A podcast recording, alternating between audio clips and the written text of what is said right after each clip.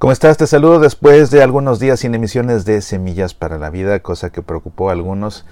Sepan que estoy bien, pero pues como la mayoría de las personas, este cambio de vida que nos está provocando esta pandemia, que nos está forzando a muchísimos a tener que vivir ahora recluidos en casa, haciendo nuestras casas no solamente un hogar, sino también centros de trabajo y escuelas a la vez, pues me han complicado la vida me han complicado la vida. Aquí he tenido que estar haciendo mis actividades laborales, además de preparando desayunos y almuerzos a horas en las que usualmente no hago yo eso para mis hijos y para colmo la computadora de mi hijo mayor que estudia la preparatoria y que está tomando sus clases de tiempo completo en línea ahora se descompuso justo en estos días se descompuso y no se la pueden reparar porque los centros de servicio están cerrados de modo que no tuve opción más que cederle la computadora en la que grabo semillas para la vida y también mi estudio así que él está de tiempo completo en mi estudio usando la computadora me ha resultado prácticamente imposible, bueno, de hecho me ha resultado imposible grabar hasta ahora que en un receso que tuvo entre clase y clase le dije, por favor, déjame grabar algo porque si no vamos a perder continuidad y hasta me van a sacar del aire en algunas emisiones de radio, eh, en algunas estaciones de radio. Bueno, como sea, pues vaya que qué tiempos, ¿no? Qué tiempos que nos están poniendo a prueba de muchas formas y que también llenan de preocupación a muchos de muchas formas que son totalmente legítimas y válidas pero también tiempos que están sacando lo peor de muchos. ¿eh? Ah, es que como hay personas que ante las crisis y sobre todo crisis, mientras más grandes las crisis parece que reaccionan todavía peor. Hay personas que están tratando de pasarse de listas con los obispos, eh, tanto laicos como sacerdotes, ¿eh? que los obispos dicen algo y tratan de pasarse de listos con los obispos para salirse con la suya. Hay personas que están tratando de pasarse de listos con el sentido común y la precaución para salirse también con la suya. Y eso es verdaderamente terrible, eso no es una actitud propia de un hijo de Dios, porque un hijo de Dios tiene que ser prudente, la prudencia es virtud y todas las virtudes nos hacen mejores personas y por ende todas las virtudes nos conducen al cielo. Hay algunas personas que están manifestando realmente que su fe no es fe, lo tengo que decir con todas sus letras, es más un fanatismo y eso es verdaderamente terrible. Y todo por falta de formación religiosa.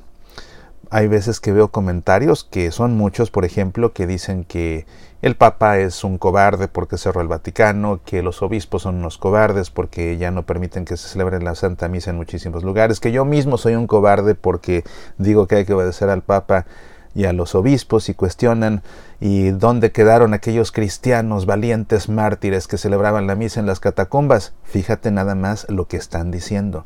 ¿Dónde quedaron los valientes cristianos mártires que celebraban las misas en las catacumbas? ¿Por qué crees que celebraban las misas en las catacumbas?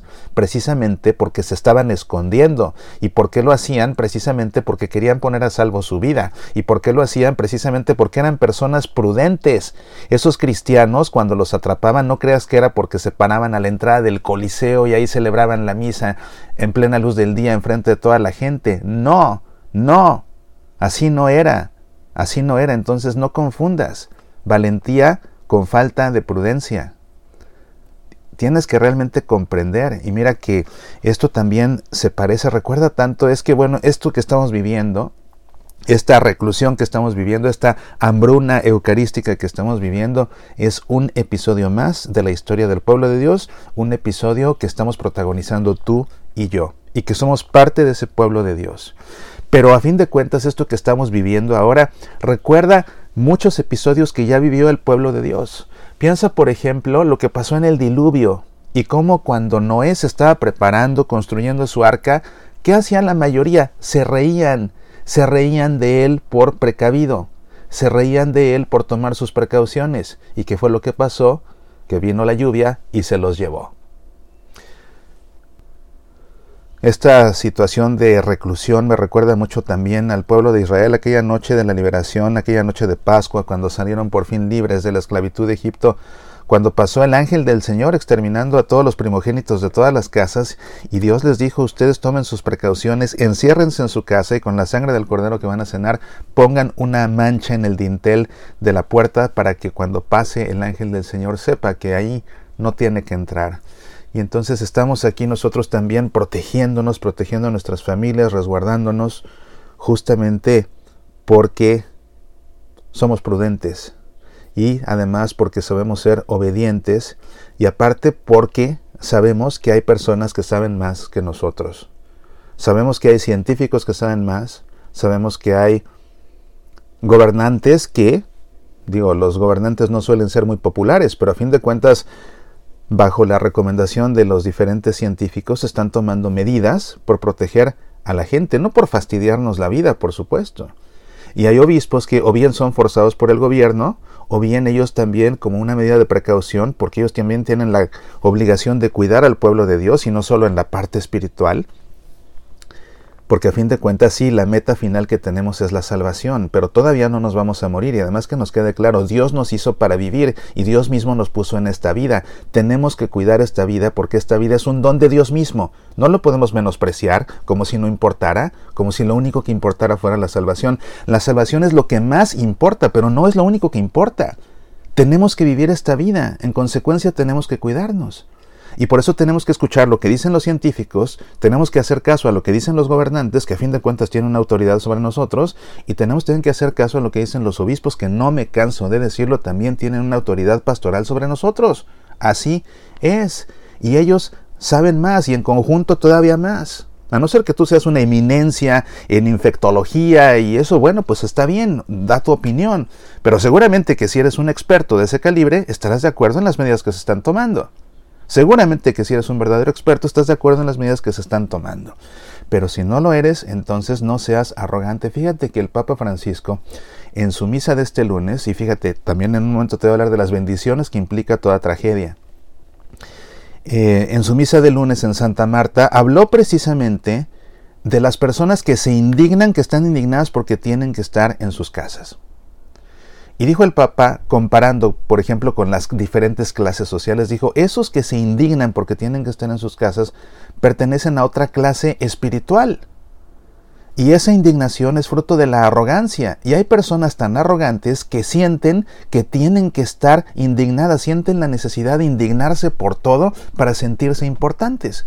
El Papa Francisco advirtió sobre esto y es una realidad. Hay personas que se indignan de todo en todos lados, en todos ámbitos. Se indignan cuando eran estudiantes, se indignan ahora en sus centros de trabajo, se indignan porque alguien de la familia hizo tal o cual cosa, se indignan porque el vecino es de tal o cual forma y se indignan ahora porque cierran las escuelas y se indignan porque cierran su centro de trabajo y se indignan porque cierran los gimnasios y se indignan porque no pueden salir de sus casas. Señal de arrogancia. Y precisamente esa arrogancia es lo que lleva a decir es que están mal todos menos yo. Están mal todos los científicos, están mal todos los gobernantes, están mal todos los obispos, está mal el Papa, el único que está bien aquí soy yo. No, pues, esa no es una actitud propia de los hijos de Dios. Esa no es una actitud propia de los hijos de Dios. Yo te decía que en toda tragedia siempre hay algo bueno detrás. Dios permite todo, todo lo que Él quiere permitir, pero nunca deja de bendecirnos. Y fíjate qué bendición que Muchos, muchísimos. Ya aquí en Estados Unidos, el país entero, no tenemos misas públicas. Ya, un país tan grande no tenemos misas públicas. Italia desde cuándo no las tiene tampoco. Y para allá van la mayoría, ¿eh? No se sientan tan confiados, para allá van la mayoría. Así que más bien prepárense, porque para allá vamos todos. O la mayoría al menos. Y no es que yo sea fatalista, simplemente estoy viendo la realidad. Bueno, el Papa Francisco, sabiendo que ya tantos no podemos acceder a la Santa Misa, decidió transmitir en vivo su misa diaria desde Santa Marta. La misa matutina que el Papa celebra a las 7 de la mañana todos los días no era televisada, no era transmitida.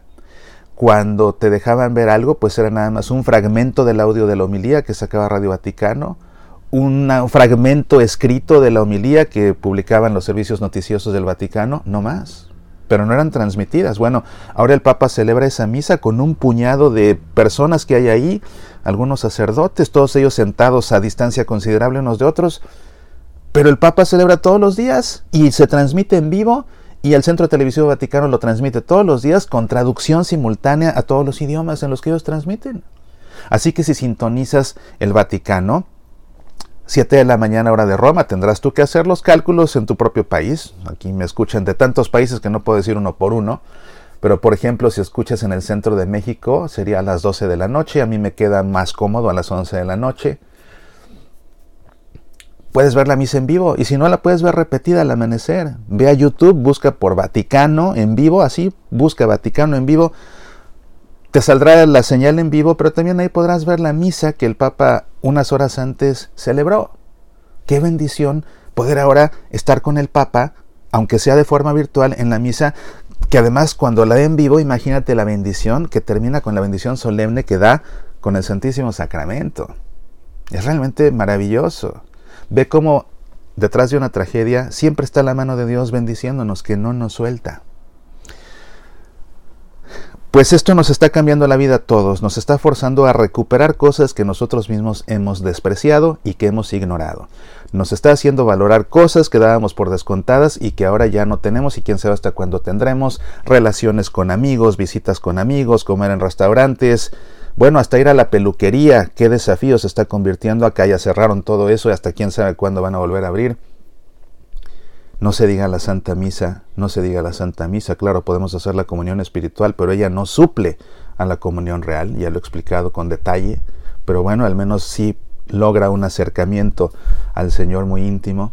Pero esto también nos da ocasión de recuperar esas cosas que hemos perdido. Hemos nosotros despreciado a nuestra familia, hemos despreciado el tiempo con nuestra familia. Bueno, es hora de sacar los rompecabezas, es hora de volver a pasar tiempo juntos, es hora de que volvamos a sentarnos a la mesa a comer todos juntos.